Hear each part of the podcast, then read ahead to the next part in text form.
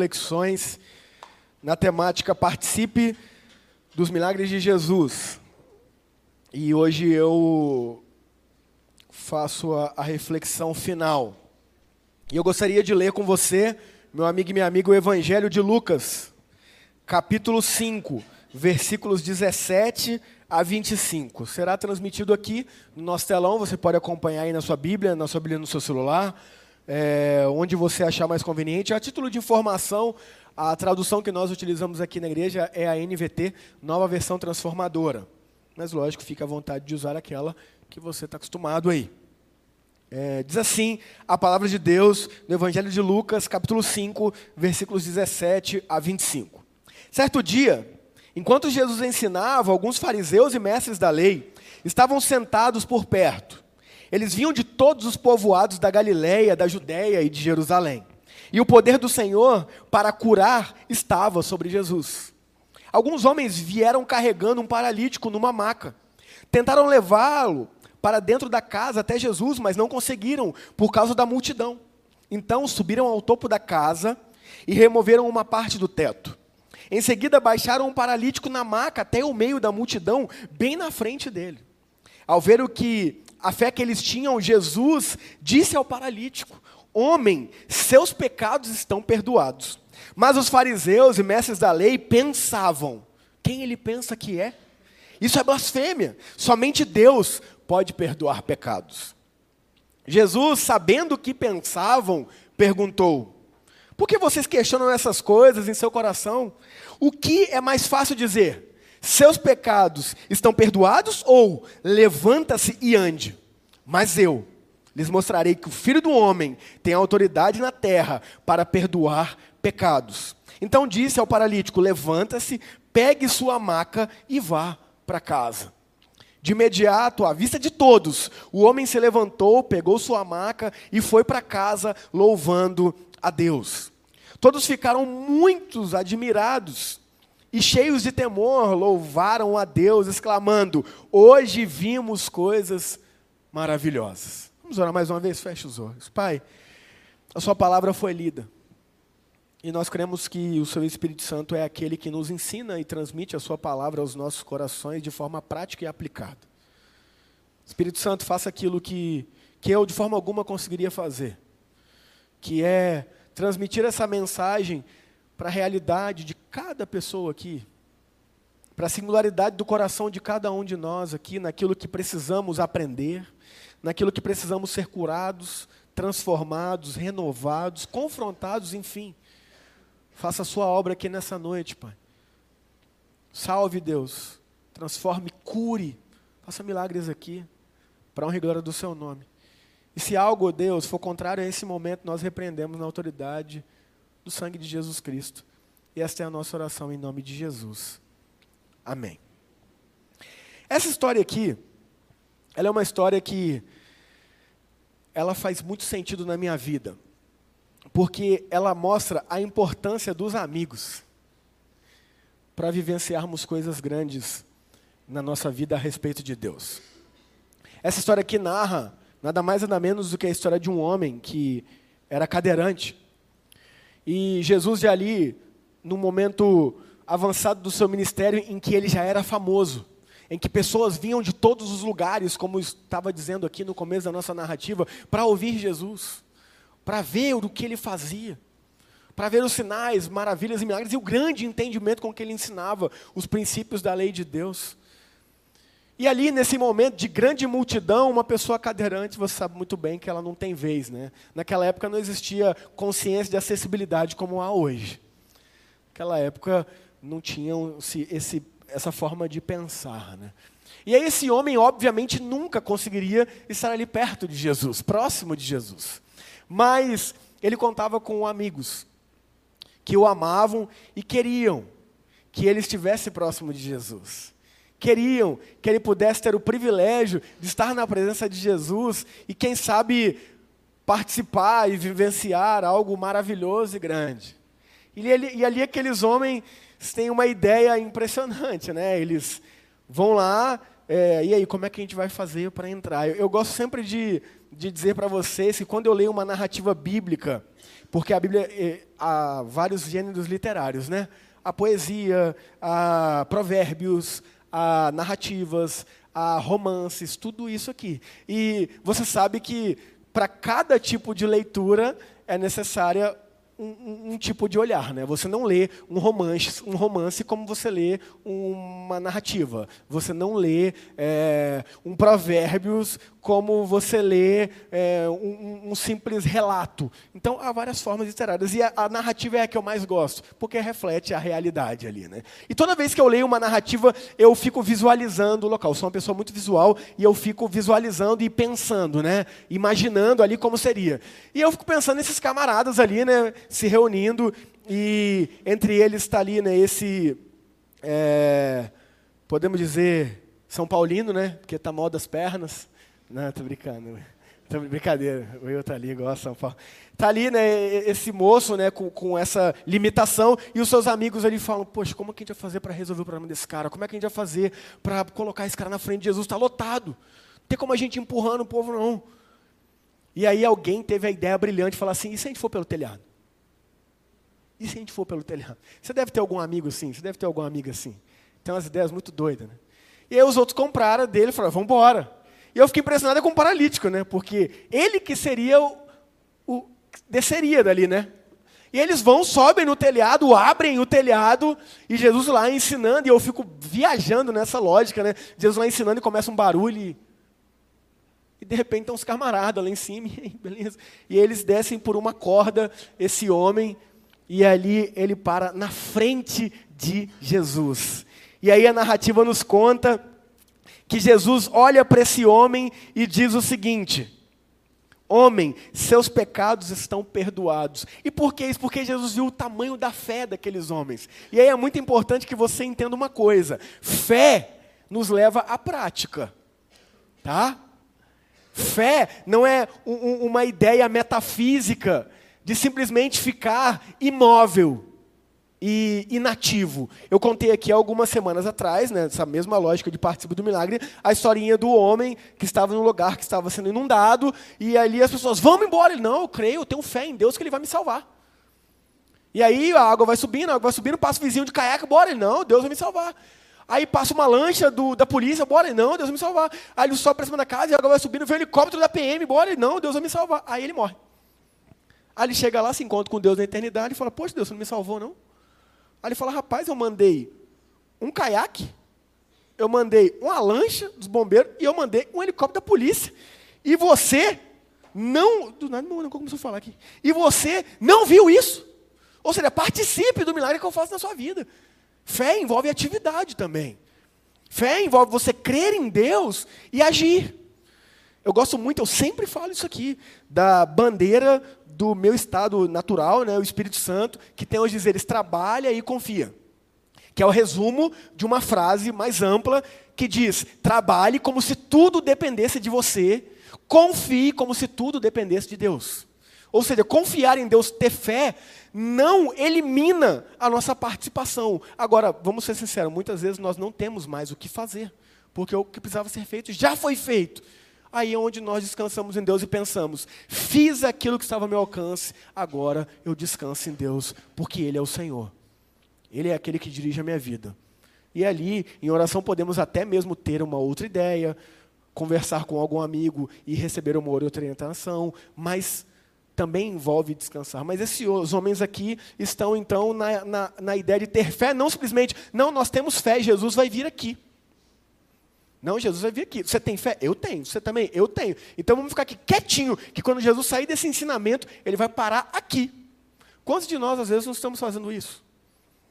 Estamos querendo algo, estamos almejando algo, mas o que estamos fazendo por? Até que ponto estamos indo até Jesus com as ferramentas que ele nos disponibiliza? Até que ponto estamos utilizando aquilo que nós temos acesso para conhecer mais a Deus e se encontrar mais com Ele e aprender mais dele? Nós estamos buscando, gente, aqui disponibilizar, disponibilizar ferramentas para vocês. Nós não somos uma igreja que faz um milhão de programação para você ser aquela pessoa bitulada da instituição, tá? Somos completamente contrários a isso. Porque você tem que viver com a sua família, você tem que ter suas amizades, você tem que viver aí nessa sociedade que Deus nos dá para a gente ser luz nela. É o que a própria Bíblia diz no Evangelho de Mateus capítulo 5. Ninguém acende uma luz para colocar embaixo de uma cama. E aí tem crente que vive igreja, mas está iluminando o quê? Está iluminando crente? Não, a gente é chamado para ser cristão, para iluminar é, a escuridão. Seja, a escuridão é o quê? Ó, as pessoas que estão longe de Deus. E é lá fora, né? Tudo bem que às vezes a gente está longe de Deus e está aqui dentro, acontece também. Mas é esse papel que a gente tem que viver. Então não adianta ficar enfurnado em denominação, não, em instituição eclesiástica, não. Mas nós damos ferramentas aqui. Para quê? Para que você aprenda, para que você conheça. Porque tudo começa a partir do entendimento. O que é a fé? Se não conhecer e acreditar naquilo que você conhece. Quem tem fé em Jesus sem conhecer Jesus? Sabe quem é Jesus? Não. Você tem fé nele? Tem. Não faz sentido. Então, é muito mais lógico e óbvio que passamos a acreditar e confiar cada vez mais naquilo que conhecemos. Então, disponibilizamos aqui possibilidades de ensino das Escrituras de forma clara, didática, para que a gente aprenda mais dele. Temos aqui a escola dominical, domingo às 9 horas da manhã. Temos os encontros nas casas de terça e quinta, que você pode escolher um dia e ir. E o que são esses dias? Nada mais nada menos do que compartilhar da palavra em comunhão, amizade, sabe, de forma informal, de forma prática e aplicada. Aí muitas vezes a gente quer viver um milagre, a gente quer desenvolver, a gente quer aprender, mas o que, que a gente tem feito? Mas o quanto temos nos aprofundado em conhecer, em desenvolver? Quanto tempo investimos em um simples fato de orar? E quando eu falo tempo, não estou falando que precisa ser muito tempo, não, tá? Estou falando que isso é muito tempo, não. Isso é o Espírito que vai conduzir. Mas quando Jesus nos ensinou uma oração lá no Evangelho de Mateus capítulo 6, ele nos ensinou a oração do Pai Nosso, que a gente faz em 30 segundos. Uma oração rápida. Então será que, de fato, Deus quer simplesmente que a gente fique horas ali falando? Não necessariamente. Agora, se o Espírito assim está te conduzindo, faça há uma coisa interessante que Jesus, todas as vezes que ele foi tomar grandes decisões em sua vida, ele se retirou para o monte, ou seja, para um local, né? Isolado, tranquilo, e passou a noite orando. E obviamente que passar a noite orando, ele não foi falando apenas, ele orou, ele louvou, ele meditou, ele meditou, ele contemplou, ele refletiu. Essa era a cultura de oração da época. Então, quantos de nós, e eu me incluo nisso aí, vamos tomar grandes decisões e não oramos sequer cinco minutos? Não nos conectamos ao nosso Deus Criador, não nos interiorizamos, não olhamos para dentro. Gente, existe um Deus que habita dentro de nós, chamado Espírito Santo. Quando interiorizamos, quando olhamos para dentro, nos conectamos com este Deus, que é o Deus Espírito, que é nos enviado por meio de Jesus Cristo. Então, quantas vezes precisamos tomar atitudes e decisões e não participamos do milagre porque simplesmente não usamos as ferramentas que Deus nos dá. Ficamos, não, eu sou cristão, confio em Deus e tudo vai dar certo. E não é bem assim, você sabe.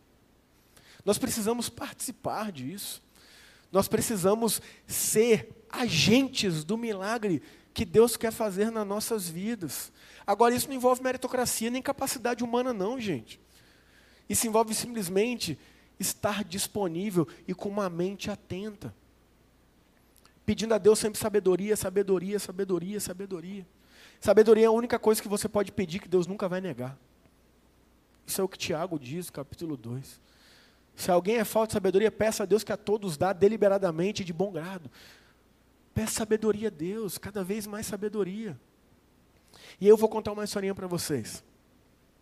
Há uns anos atrás eu dava aula né, no pré-vestibular.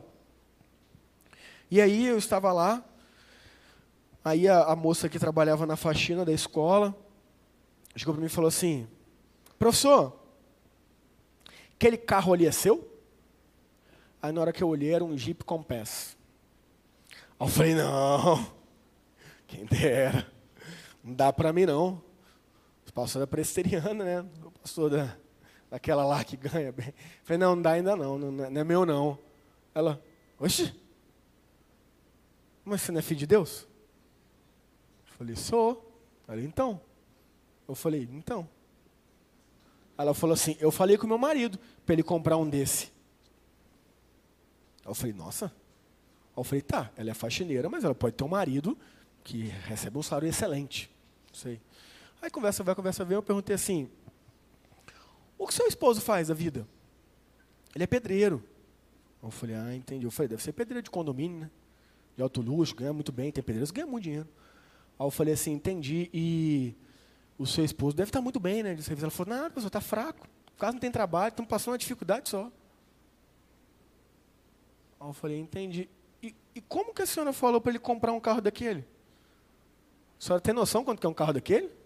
Ela falou, ué, Deus é meu pai, ele é dono do ouro e da prata.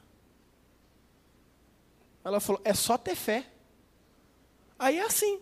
Aí ela vai lá na fé, compra o Jeep Compass, não consegue pagar as parcelas, entra com busca e apreensão, a polícia vai lá pegar o carro, sabe o que ela fala? Isso é coisa do diabo, Satanás, eu, tirando meu carro, que Deus me deu, isso é coisa do demônio. Mas que loucura é essa, bicho? Ou você quer participar desse milagre? Tudo bem, mas tenha consciência, né? Participe, né? Você tem condição? Analise, é, faz sentido. Não é, não, vai lá e compre. Não, não se preocupa, não, só crê em Deus. Se fosse assim, está chegando aqui de Ferrari, helicóptero. Pior que nem entrada para dar eu tenho, né? Sei lá. Mas não, gente, então a lógica não é essa. A lógica, no, no ter fé não, não isenta a nossa racionalidade humana, não. Não faz a gente ser doido. Entendeu? Ter fé é entender que Deus quer que a gente participe daquilo que Ele pode fazer, porque Ele pode fazer tudo. Ele é o Deus Todo-Poderoso. Ele é o Deus grandioso. Ele é o Deus maravilhoso. Eu acredito de verdade, porque eu já vi, tá, gente? Eu já vi. É, eu já vi, o, o, e alguns amigos meus aqui até conhecem. Uma pessoa chegou para mim e falou assim: Pastor, Deus não frequenta igreja, tá? Não frequenta igreja. Falou para mim: Deus, oh, pastor, Deus pode mandar eu dar um carro para alguém? É. Sim, se ele está falando com você, não é um pastor mandando e tal. Sim, ué. Por quê? Eu falei, porque eu estou sentindo no coração de eu pegar esse carro e dar para tal pessoa. Tem muito dinheiro. Eu falei, ah, então dá. Ela falou, então, mas tem um problema. Eu falei, o quê? Ela falou, meu marido é assim, ó. Pão duro que só. Eu falei, é, Deus não vai querer briga na sua casa, isso eu não tenho dúvida. Então, assim, se isso for realmente de Deus, você vai conversar com ele e ele vai falar, tá liberado. Ela falou, Ih, fala nada. Eu falei, ué, se for de Deus, fala sim. Fala sim. Ela falou, peraí então. Subiu, foi lá falar com o marido. Aí volta os dois rindo. Falei, o que foi? Ela, você não vai acreditar. Falei, o quê? Eu falei para ele, amor, você vai achar que eu estou louco, mas eu estou sentindo no meu coração da gente pegar esse carro e dar para tal pessoa. Ele falou, não acredito. Ela, é, eu sei que parece doideira, mas é verdade. Ele falou, não, não acredito, porque eu estou sentindo Deus falando isso comigo também. E eu estava achando que era o capeta. Onde já se viu dar um carro de 120 mil reais do nada para alguém, assim? Ele falou, não é possível. Ela falou, é. E os dois, eu falei, virei para ela e falei, tá vendo? Eles foram lá, ligaram a pessoa e chegou lá, a pessoa chegou lá e falou, oh, toma, esse carro aqui é seu, tu viu? A pessoa que chorou na frente. Eu falei, então, gente, isso acontece. Mas não é porque um pastor veio, ó, oh, se você der, Deus vai te dar e tal, você tem que dar, porque o seu melhor, o seu Isaac sacrifica, e beber aquelas, muito tudo fora de contexto para te extorquir, não. Ué, Deus pode fazer? Lógico que pode. E para mim isso é um milagre. Agora a gente tem que entender, gente, que milagre não é só aquilo que foge da racionalidade humana, não. Eu disse aqui semana passada. Para alguém que é cego, enxergar é um milagre. E eu pergunto: quem está aqui e não enxerga? A gente vive milagre. A gente vive um milagre, a gente enxerga. A gente vive um milagre, a gente anda. Para quem é, é, é para, para, paraplégico, para quem é tetraplégico, andar é um milagre. A gente está aqui, andando. Eu estou andando me mancando, né? Tive uma lesão de joelho, mas estou andando, estou bem tem um plano, fui no médico. Isso é milagre. E aí eu olho nessa passagem aqui, é algo maravilhoso, que não é apenas o milagre de Jesus curar esse homem, e não só uma cura física, mas Jesus redimiu a alma daquele homem. Eu vejo aqui também o milagre desses seus amigos que se importam com ele, que o amam, que querem o melhor dele, que não deixam entregue a sua própria sorte e dificuldade, dizendo cada um corre atrás do seu, como a sociedade que a gente vive hoje, infelizmente, nos ensina, e infelizmente isso está cheio dentro de nossas igrejas. Egocentrismo, individualismo, não olhamos mais para o lado, não vemos a necessidade um do outro. Poxa, isso não reflete o Evangelho. A máxima do Evangelho é amar a Deus e amar ao próximo. Viver o Evangelho diz respeito diretamente àquilo que nós fazemos por aqueles que estão ao nosso redor. Diretamente. Pois, se você é cristão há mil anos e é arrogante, ninguém gosta de você, ninguém olha na sua cara, me desculpa. Esse Jesus que você está vivendo aí não é o Jesus das Escrituras, é o Jesus da religião. Porque isso não reflete Cristo. Se você analisar a igreja primitiva em Atos capítulo 2, você vai ver que a igreja crescia e se multiplicava e alcançava a simpatia do povo. Quando alguma igreja evangélica vai abrir algum bairro, os vizinhos choram. Porque é barulheira, confusão, carro parando na frente das garagens, desrespeito. Você acha que isso reflete o evangelho? A igreja de Jesus tinha simpatia do povo, mas os crentes hoje vivem dizendo com o discurso de que nós estamos em guerra com o mundo, e ao invés da gente alcançar a simpatia do povo por amor e serviço, a gente fica brigando com eles. Não, esse vizinho é do capeta, ligou para a polícia, só porque a gente está cantando, louvando a Deus à meia-noite. Não, é, é, é, do capeta os bombeiros, porque eles vieram aqui no templo só porque cabe 300 e colocamos 5 mil e tem coragem de falar que isso é coisa do capeta ainda. Ou, o Evangelho de Cristo não reflete isso, não, gente.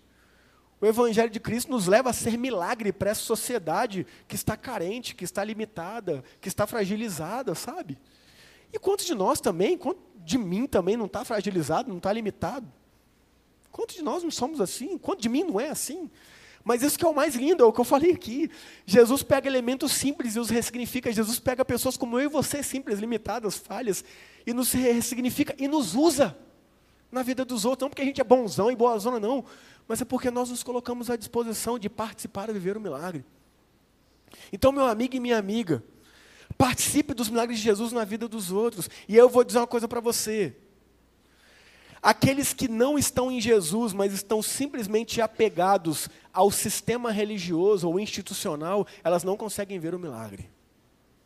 Jesus, quando olha este homem descendo ali do teto e vê a grande fé deles, diz: Os seus pecados estão perdoados. O que, que os mestres da lei, que eram os pastores da época, o que, que os fariseus, que era o grupo que preservou a lei de Deus nos 400 anos do período interbíblico, o que, que eles pensaram? Esse cara está doidão? Esse cara está achando que é quem para dizer que perdoa pecado? Isso é blasfêmia, isso é coisa de Deus. Mas Jesus, sendo Deus, conhecia os pensamentos deles e olha para eles e fala: o que vocês estão pensando aí? O que, que é mais lógico para vocês? Eu dizer, seus pecados estão perdoados ou levanta-te e anda? Mas para provar que eu sou Deus, eu vou dizer, seus pecados estão perdoados, levanta e anda. Aí que, homem faz? Ele pega a maca dele, levanta e anda. Ou seja, até isso Jesus pede a participação daquele homem.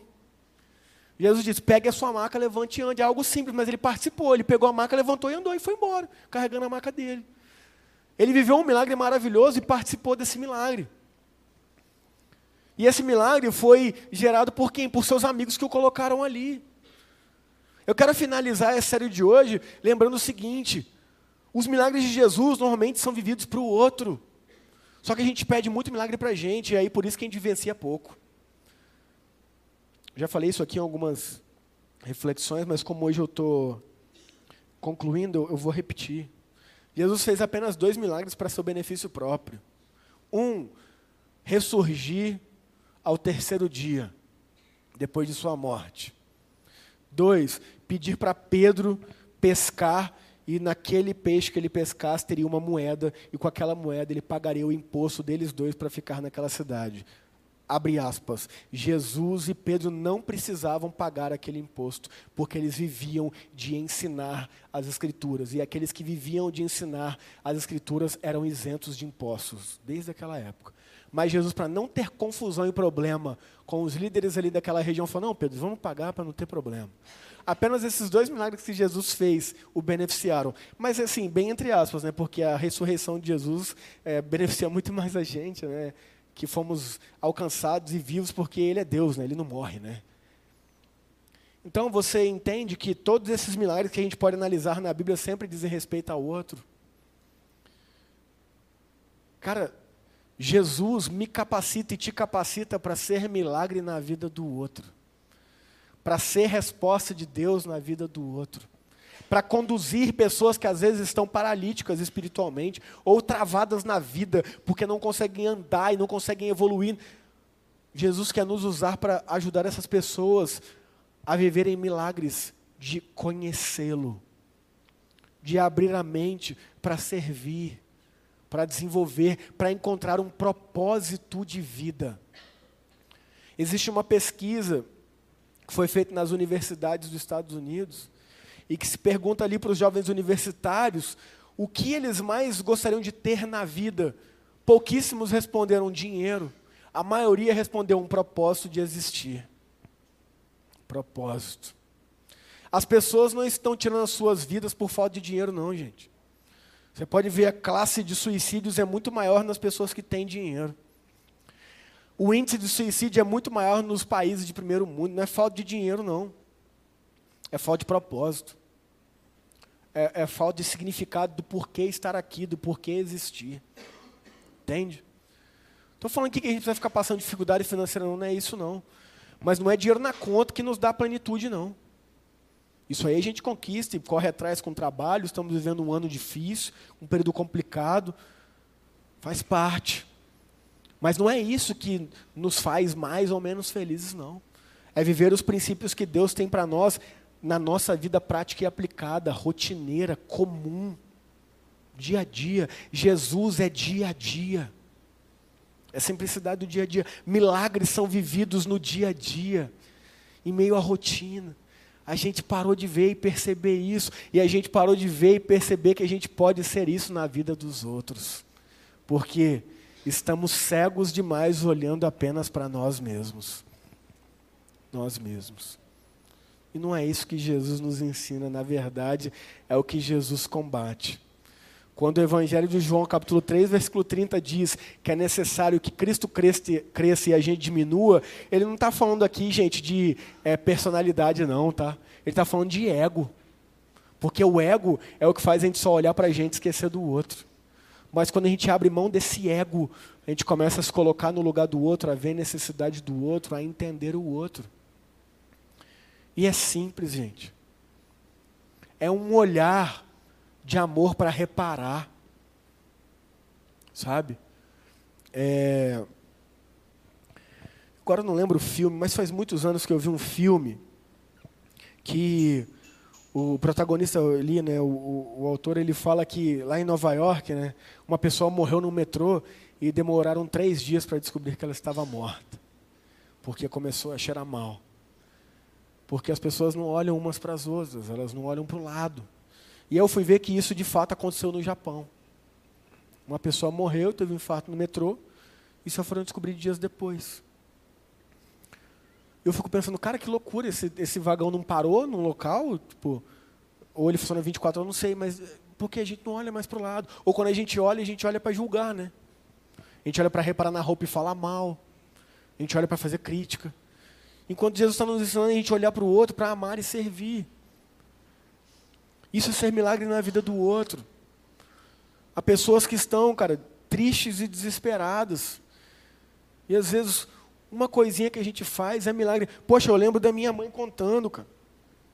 Da minha avó contando que, ai, quando eu era criança, a gente estava sem nada para comer, passando maior dificuldade, e aí chegou um fulano da igreja lá com uma compra no supermercado na nossa casa, e a gente estava orando, e minha avó contava isso como um milagre. Ô, a gente parou de fazer isso, cara. A gente parou de fazer isso. A gente nem sabe quem está passando dificuldade e quem está no nosso meio. A gente parou de viver os milagres de Jesus na vida do outro, sabe por quê? Porque a gente está olhando só para a gente. Gente nem sabe do outro, sabe porque cada um seus problemas, né? Poxa, isso não reflete Jesus, não. Participe dos milagres de Jesus e lembre-se que esses milagres podem se estender ao outro. Devem se estender ao outro. O maior exemplo aqui não são desses rapazes. A intenção dele foi maravilhosa. Mas o maior exemplo aqui é do nosso Senhor e Salvador Jesus Cristo. Que não só curou fisicamente aquele homem, mas curou espiritualmente aquele homem.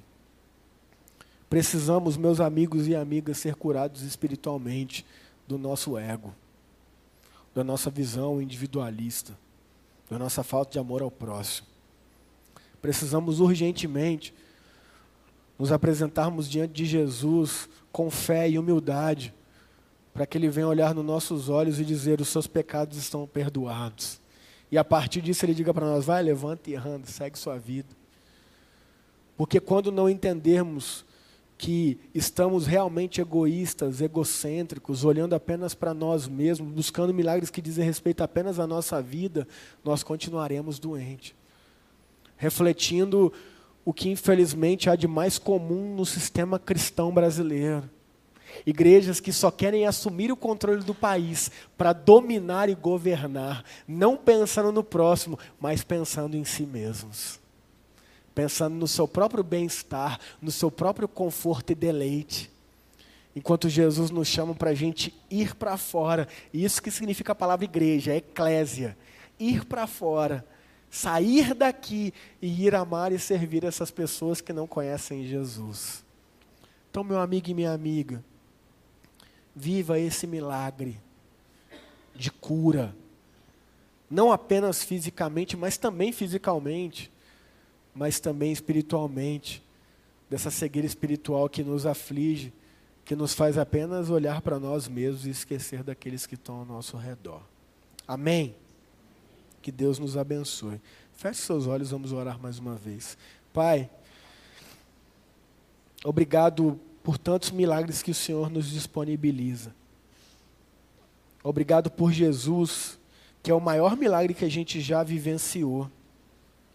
O melhor do Senhor não está por vir, porque o melhor do Senhor já veio, que é o Deus Filho, morrendo a nossa morte e ressuscitando para nos dar vida e nos ensinando a viver o estilo de vida dele, que vai muito além de uma religião, que vai muito além de uma denominação eclesiástica, que vai muito além de um templo, mas diz respeito à nossa vida como estilo de vida, a nossa vida como prática, que deve amar o Senhor e amar o próximo.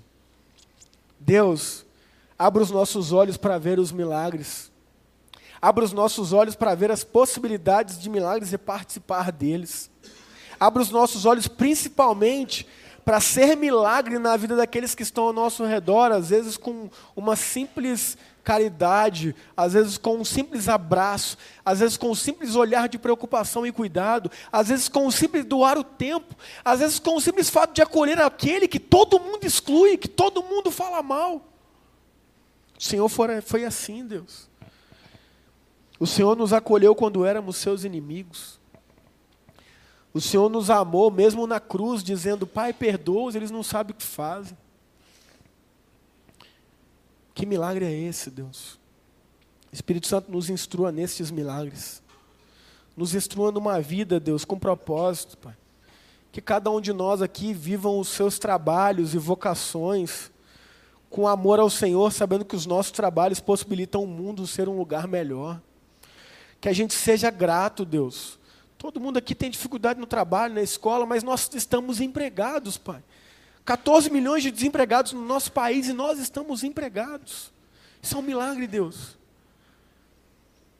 Obrigado, Deus, por aquilo que o Senhor nos dá e nos proporciona. E que a gente viva e seja milagre nesses contextos fora daqui, Pai, principalmente, porque ficamos muito pouco aqui. Ó oh, Deus, há pessoas aqui que necessitam de cura. Cura emocional, começar por mim, Deus. Voltei a tomar as medicações. Obrigado pelas medicações, Deus. Obrigado pela medicina, o avanço dela. Obrigado, Deus, porque mesmo num contexto de lesão, que eu estou completamente parado das atividades que eu estava acostumado e me davam muito prazer, o Senhor tem me sustentado, Pai, e tem utilizado de mecanismos que são milagres na minha vida como medicação. Obrigado por isso. Ó Deus, cure, Pai, pessoas aqui que estão precisando de cura emocional que estão precisando, Deus, de cura física, Senhor. Que estão precisando, Deus, de cura do ego, do orgulho.